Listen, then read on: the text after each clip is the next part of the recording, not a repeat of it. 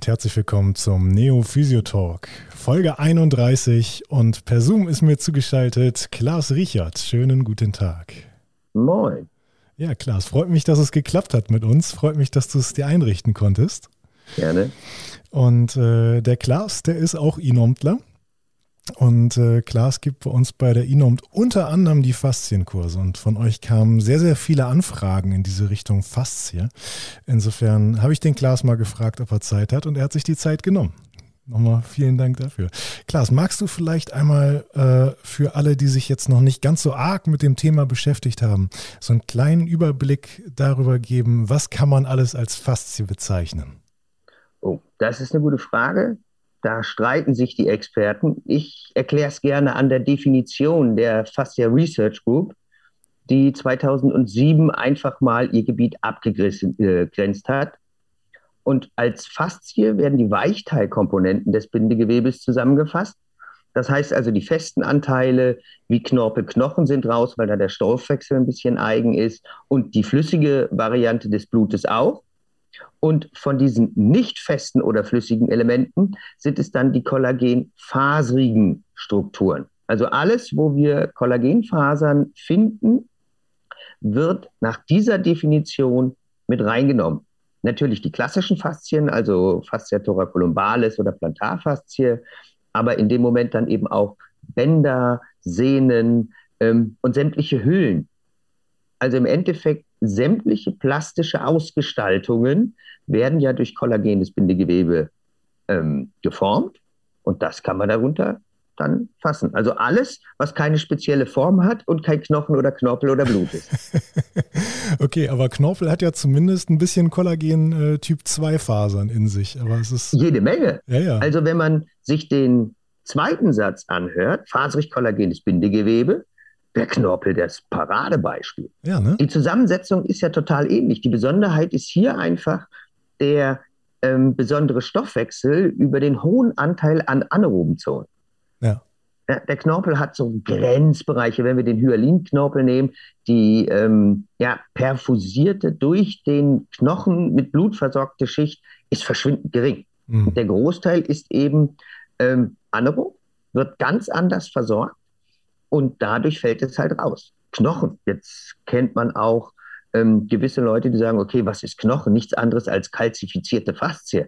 Ja, aber Kalzifikation, Knochensalz ist wieder so ein eigener Stoffwechsel, wo man sagen muss, ähm, ist raus. Zumal wir in der Hinsicht ja auch seit Ewigkeiten schon ähm, in der medizinischen Landschaft den Knochen behandeln.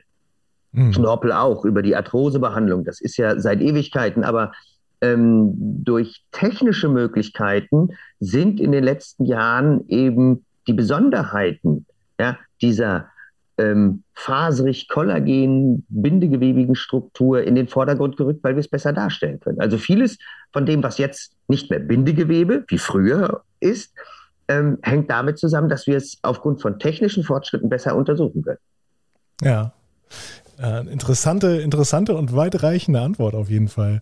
Ähm, der Part, den wir ganz klassisch in der, in der, oder der Part, den viele ganz klassisch unter, unter Faszien oder woran sie als erstes denken, wenn sie Faszien hören, ist natürlich der Part, der in der ganz klassischen Faszientherapie, äh, möchte ich jetzt mal sagen, so behandelt wird. Das wird häufig mit äh, Stefan Typaldos assoziiert.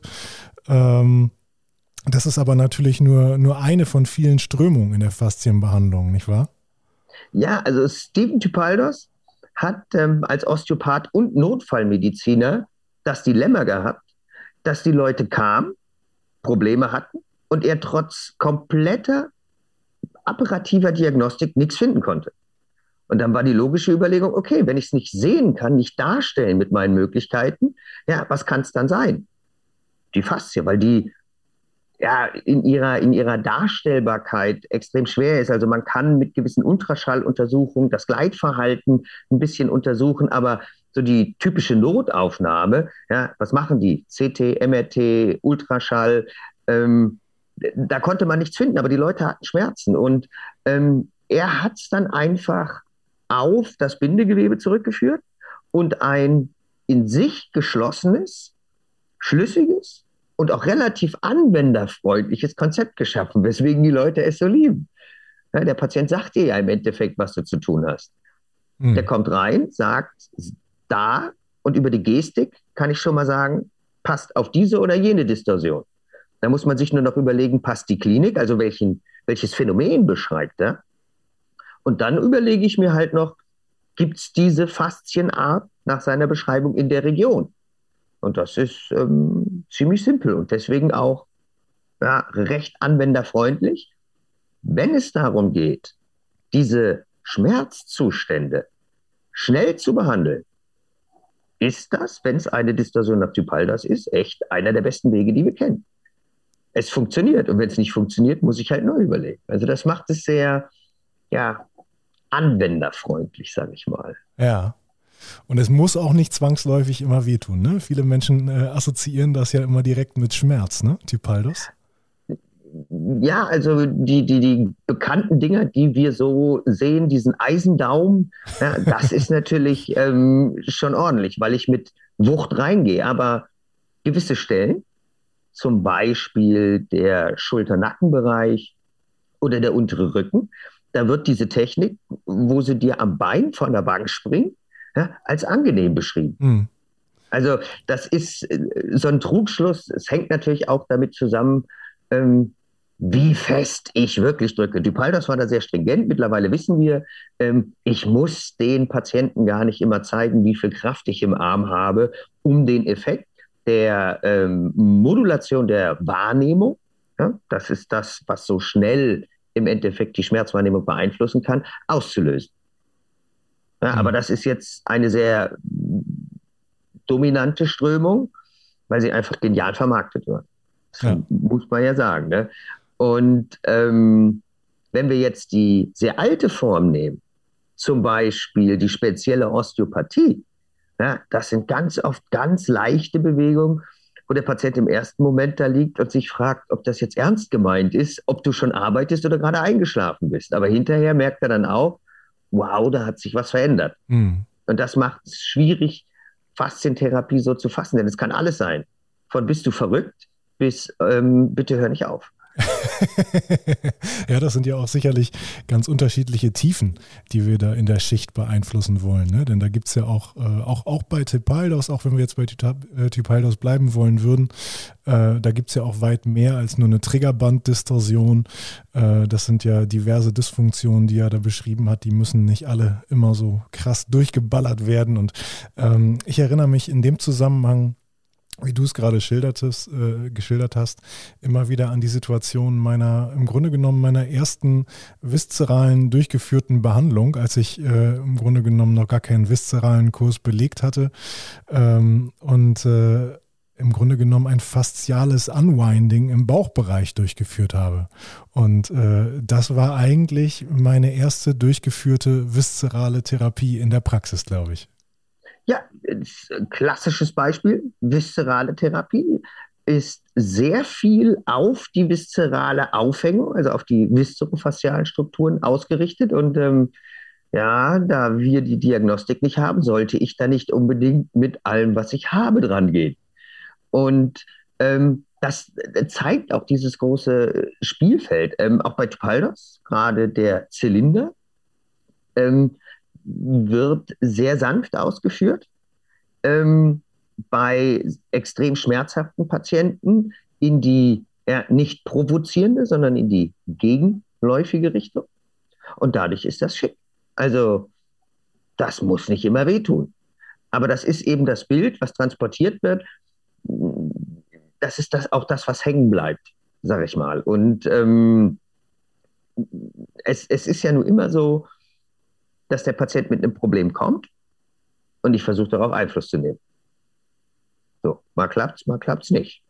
Und ähm, ganz viel ist in der Behandlung natürlich auch die, die Beziehung und, und ähm, was der Patient damit macht, also dieses Sender-Empfänger-Prinzip. Ähm, und seien wir mal ganz ehrlich, da kommt jemand zu dir in die Behandlung, legt sich dahin und lässt sich von dir unter massivsten Schmerzen ja, an der betroffenen Struktur behandeln. Da muss er dem Ganzen doch Sinn geben. Und wenn er nicht glauben würde, dass das funktioniert, müsste er sich eingestehen, dass er ein ernstes Problem hat. Es ist so ein bisschen wie der Zahnarzt. Ja? Du setzt dich in den Hocker und du weißt ganz genau, der holt den Bohrer raus und es wird nicht schön.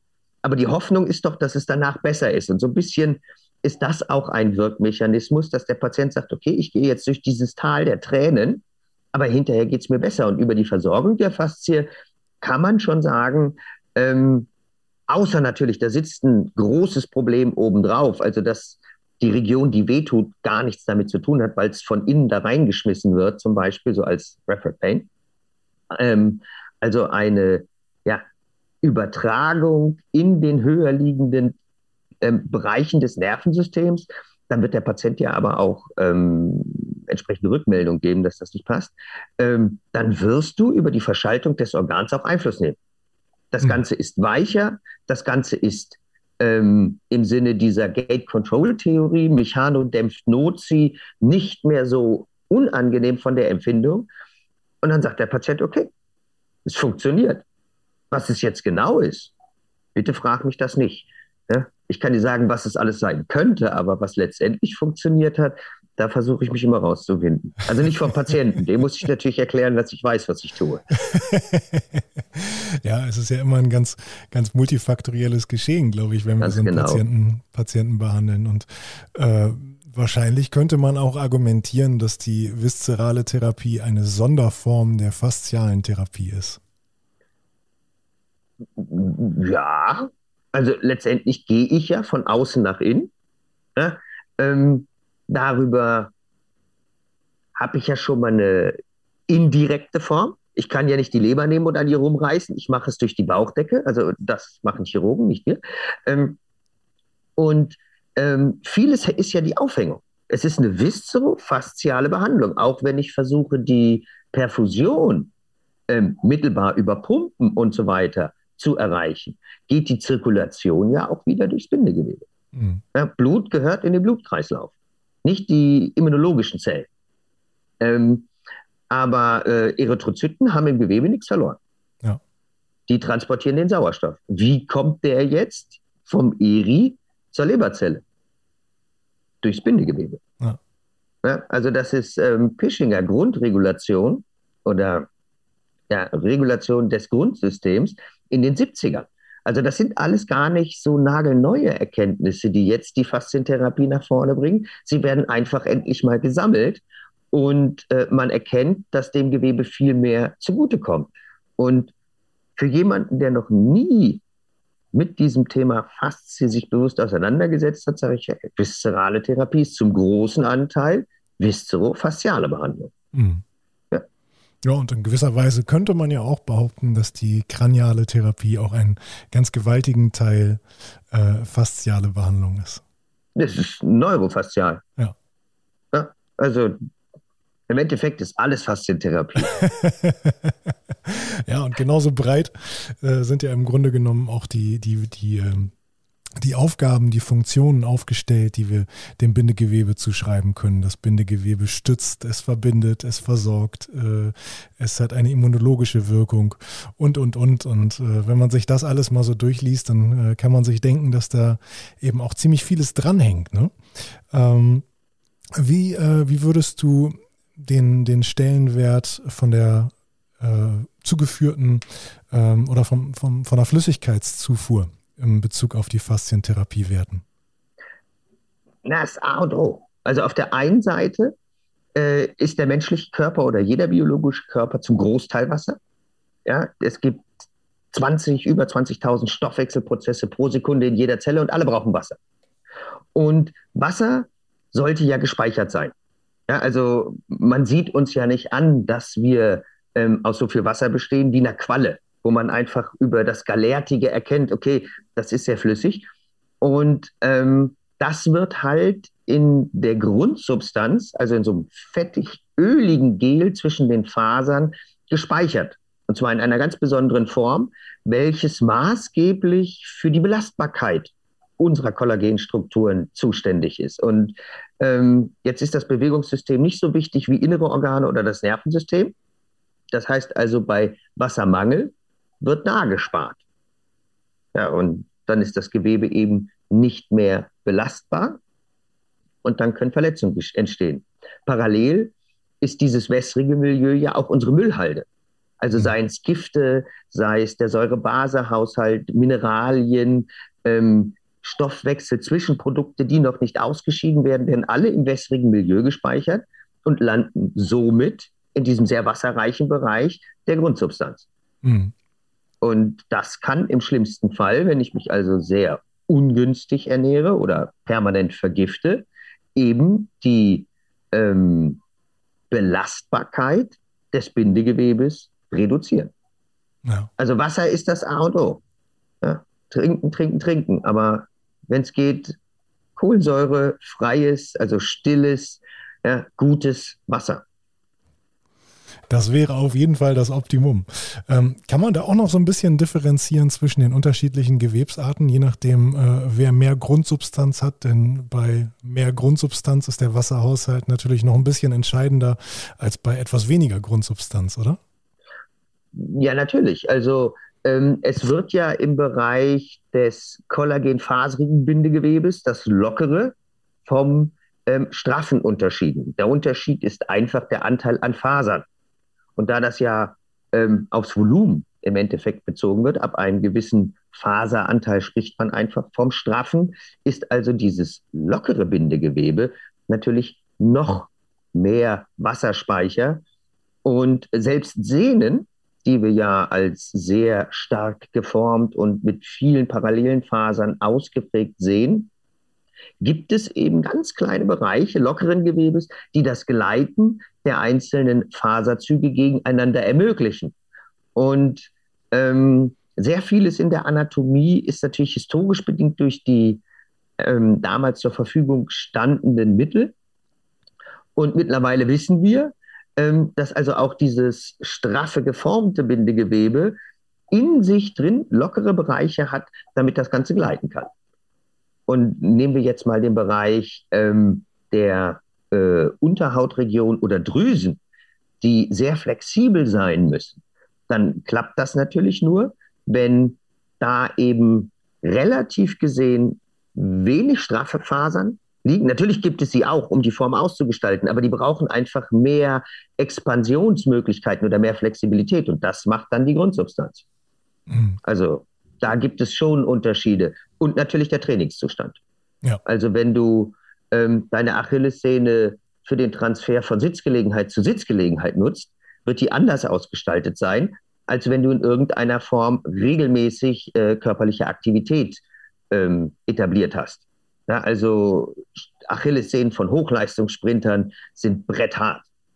Ja. Und ähm, nehme ich jetzt mal so eine Achillessehne von jemandem, der vor 20 Jahren mal Fußball gespielt hat, äh, in letzter Zeit mehr im Sessel das Ganze verfolgt, ja, dann kann das der Kick mit den Freunden sein, wo sich die Sehne verabschiedet.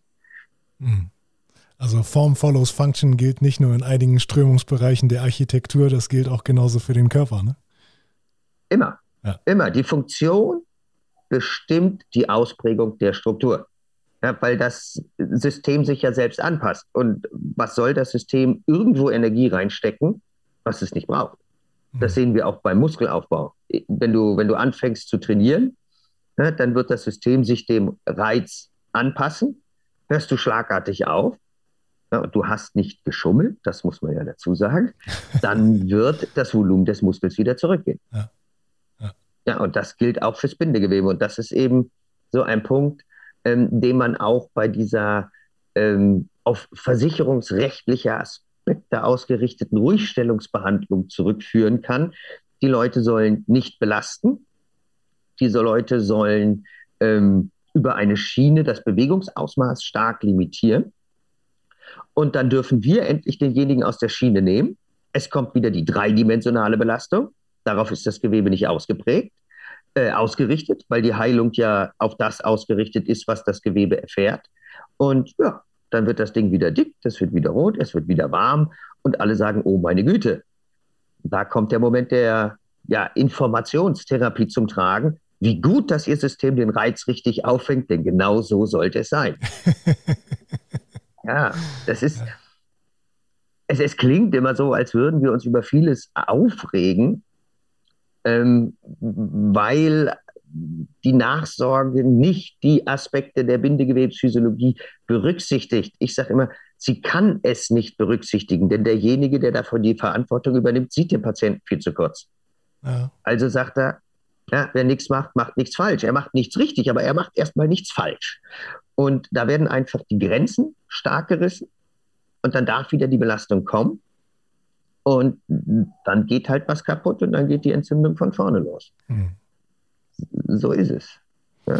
Was ich mache, wenn ich umknicke, erzähle ich nicht unbedingt meinem Arzt. ja, Doch, tue ich. Ich habe mit dem Abi gemacht. Das ist überhaupt kein Problem. Der kennt mich.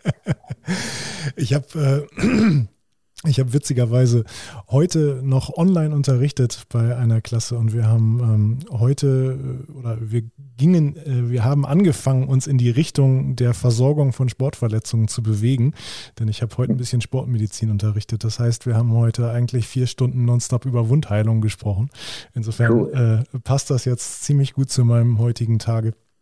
Und da habe ich meiner Klasse mit auf den Weg gegeben, äh, ja, vieles, was uns die Bindegewebsphysiologie lehrt und vieles, was uns die Wundheilungsphasen lehren, äh, ist entgegen von Vorgaben, die die Patienten als, äh, ja, als Ultima Ratio erhalten. Und äh, es geht teilweise auch äh, gegen vorhandene Kontraindikationen, aber äh, ein Stück weit ist das eben eine Absicherung es ist definitiv auch so, dass, äh, dass äh, uns da nicht, nicht direkt zusteht gegen, oder was heißt nicht, nicht direkt zusteht, dass es ein rechtliches Problem mit sich bringen würde, wenn wir gezielt gegen eine Kontraindikation handeln würden. Aber es spricht ja auch nichts dagegen, ähm, den verordnenden Arzt mal ganz freundlich darauf anzusprechen, ob man denn in diesem speziellen Fall aus folgenden Gründen nicht dies und jenes durchführen könnte?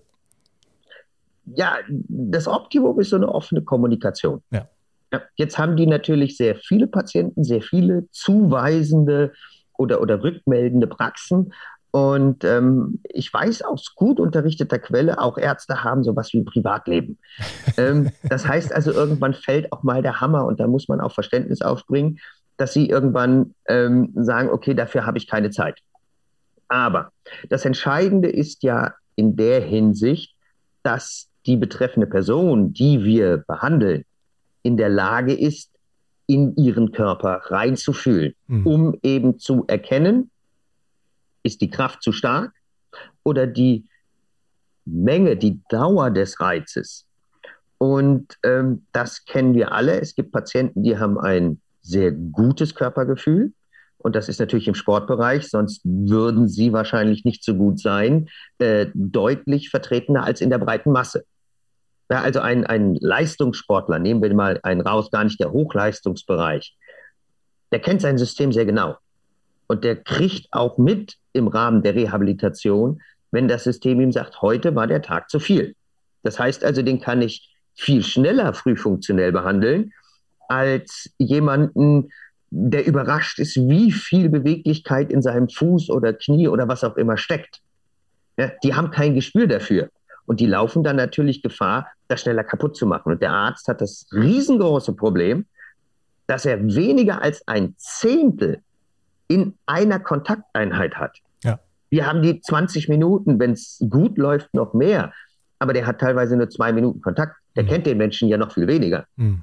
Das heißt also, er kann weder die Aufklärung leisten in mhm. der Ausführlichkeit, noch dem Menschen hinter die Stirn gucken.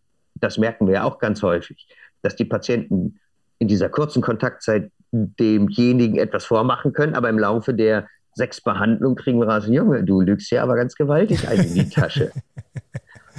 ja, aber das ist auch nochmal ein wichtiger Punkt. Also auch wenn es vielleicht, äh, zumindest wenn man sich an den GKV-Vorgaben orientiert, nicht unbedingt ausreichend viel Zeit ist, so sind wir trotzdem immer noch äh, die medizinischen Fachpersonen, die die meiste Zeit mit dem Patienten verbringen.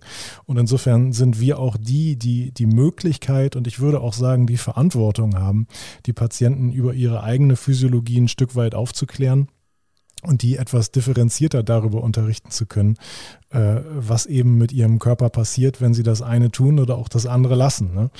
Ähm, Und äh, da wäre es genau. äh, da wäre es sicherlich auch ja, äh, es könnte zumindest fahrlässig sein, ähm, wenn man jetzt von ärztlicher Seite innerhalb von zwei Minuten äh, die Patienten mit einer DIN A4-Seite äh, über Physiologie abwatscht und sie wieder rausstolzieren lässt.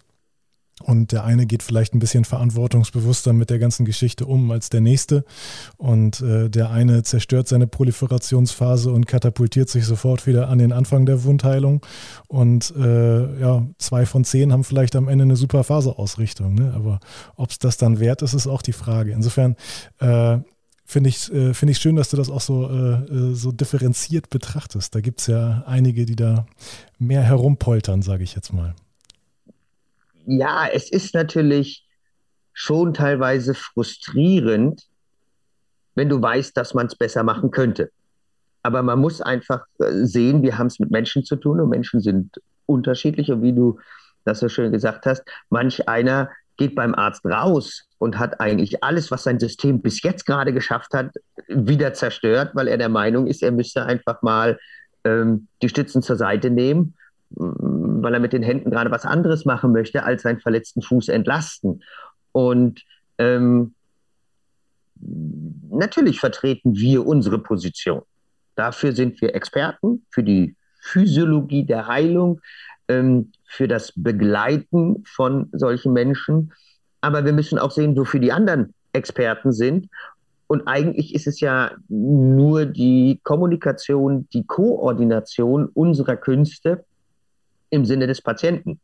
Und ähm, leider Gottes ist das in den Gegebenheiten, die wir haben, fürchterlich schwer. Der Arzt hat nicht die Zeit, stundenlang mit uns zu philosophieren. Wir haben nicht die Zeit, ähm, ja, mit, mit den anderen zuweisenden oder, oder begleitenden Therapeuten zu reden, ähm, weil das bringt natürlich Spaß, aber es muss bezahlt werden. Und Thema Therapieberichte, ja, Wirtschaftlichkeit, ähm, dann, das gilt für alle anderen Disziplinen. Nein, es ist wichtig zu wissen, was die anderen machen müssen. Es ist wichtig, unter welchen Prämissen sie arbeiten. Und dann ist es für uns wichtig, rauszukriegen, kann ich das dem Patienten abverlangen? Ist der fit? Ist der motorisch begabt?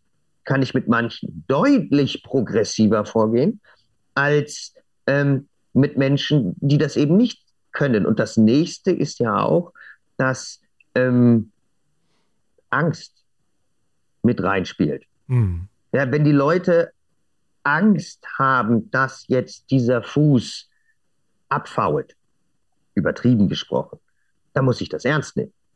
Auch wenn ich sage, ey, mach dir mal keine Sorgen, die Verletzung ist bagatell, Sie haben im Internet gelesen, was da alles nicht passieren könnte und ähm, dann heißt es für uns, denjenigen erstmal da abzuholen. Das ist ja individuell, wie sie es verarbeiten. Und im Endeffekt ist der Kopf das Wichtigste. Ja. Information. Ich muss den Patienten auf unsere Seite holen. Und das geschieht über Aufklärung. Ja, was ist Wundheilung? Was kann das Gewebe jetzt? Was muss ich jetzt aktuell bedenken? Was muss ich ähm, in, in zwei Wochen bedenken, dass das ändert sich ja aufgrund der Phasen. Und da muss ich den Patienten unterrichten, denn mhm. wie soll er es im Alltag umsetzen können? Ja, und letztlich können ja auch Angst und Stress ein Wundheilungshindernis darstellen. Ganz genau. Und dann sind wir wieder bei der Faszie, weil die kontraktilen Elemente, also die Myofibrillen oder Smooth Muscle-like Cells, also glatten Muskelähnliche Zellen, die den Tonus in der Faszie beeinflussen, haben Rezeptoren, für Stressmediatoren. Und wenn die anspannen, ja, dann wird die Perfusion verändert. Und die veränderte Durchdringung von sowohl im Gefäß, aber auch vom Gefäß zum Zielorgan verändern wieder den Stoffwechsel und darüber die Wundheilung. Also Wundheilungsstörungen können durch Stress und Angst ist ja stressauslösend ähm, bedingt werden. Mhm. So, und wir können es nicht trennen. Wir müssen es trennen, wenn wir es ähm, systematisch und strukturiert transportieren wollen. Aber im Endeffekt können wir den Mensch nicht trennen. Und ähm, obwohl unsere Aufgabe im Rahmen unserer Betreuung schon irgendwie das Bewegungssystem ist, als Physiotherapeuten zumindest sehen es ja so die meisten, die das auslegen, Krankengymnastik, ähm, haben wir immer den Kopf dabei.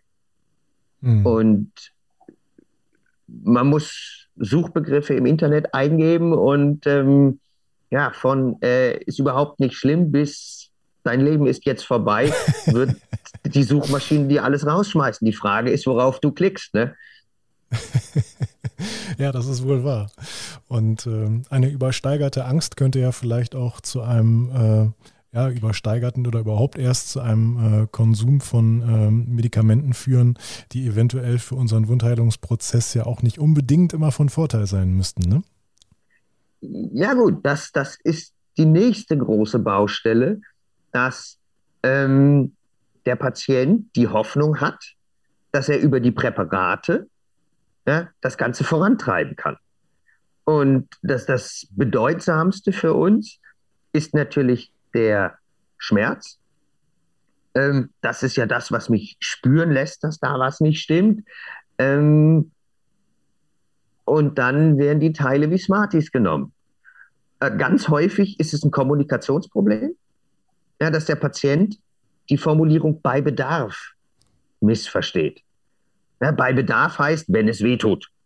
Für den Patienten heißt es, ich bin verletzt, das tut weh, also habe ich Bedarf. Und dann steht der morgens auf, ah, noch nicht mal, haut sich eigentlich vorher das Zeug drauf, damit das auch richtig schön auf die Magenschleimhaut geht. Ähm, und von den drei großen Gruppen, die ähm, vertreten sind, ja, sind zwei ja, antiphlogistisch unterwegs. Also sie hemmen die Entzündung, aber die Entzündung ist die unspezifische Reaktion unseres Systems zu heilen, egal was passiert. Es gibt eine Entzündungsreaktion und alles, was die Natur macht, ist im ersten Moment sinnvoll. Mhm. Also ähm, ist es ein septischer Hundebiss oder noch schlimmer ein Menschenbiss. Ja, äh, sieh zu, dass wir das, ja, ne? sieh zu, dass wir das in den Griff kriegen. Aber äh, ich habe mir ein Band gerissen, da ist nicht kein Dreck reingekommen, lass die Entzündung doch ablaufen. Ja. Und, und ähm, das ist dann, dann sammeln sich Entzündungsmediatoren, dann wird der Stoffwechsel verändert, teilweise Mediatoren, die abgebaut werden sollten, die die Entzündung erstmal unterstützen, persistieren. Ja, und, und das System erwartet ja einen gewissen Verlauf. Und wenn die Erwartung nicht eintritt, ähm, dann geht schief. Ja. Also völlig richtig, der, der Konsum von solchen Präparaten ähm, ist häufig ab einem gewissen Punkt Teil des Problems. Ja. Auf der anderen Seite, wenn ich Schmerzen habe, kann ich nicht schlafen. Und Schlaf ist der Moment, wo mein System heilt. Also da sollte man sich auch was einfallen lassen. Ähm, aber das ist in diesen kurzen Kontaktzeiten den Verschreibenden nicht möglich. Nee. Ja, und offiziell dürfen wir es nicht. Das ist ja Aufklärung über pharmakologische ähm, Therapie. Äh, das macht die Sache ein bisschen schwierig. Aber man sollte es dann doch vielleicht mal tun und den Patienten daran erinnern, was der Arzt eigentlich gemeint hat. Und das ist ähm, dann auch ein Punkt, ähm, wenn man immer wieder sich darauf beruft, naja, ich komme aus dem Geschäft und ich weiß, was die sagen und ich weiß auch, was sie meinen, dass man dann eben von sich aus die Interaktion mit den verschreibenden Disziplinen optimieren kann. Wenn die mhm. mitkriegen, ja, Niklas weiß, was er tut und ähm, der erklärt dem Patienten in dreimal 20 Minuten das, was ich ihm zwei Minuten erklärt habe, dann könnte das da so ein kleines grinsendes Bienchen in der Karteikarte werden. ja, daraus resultieren auf jeden Fall äh, sehr, sehr gute äh, ja, fachliche Symbiosen, sage ich jetzt mal. Ja, und da wollen wir eigentlich hin. Ihr wollt die ganze Folge Physiotalk hören und habt Lust auf weitere exklusive Inhalte? Dann geht jetzt auf unsere Website www.neokompetenz.de und sichert euch eure Neo Plus Mitgliedschaft.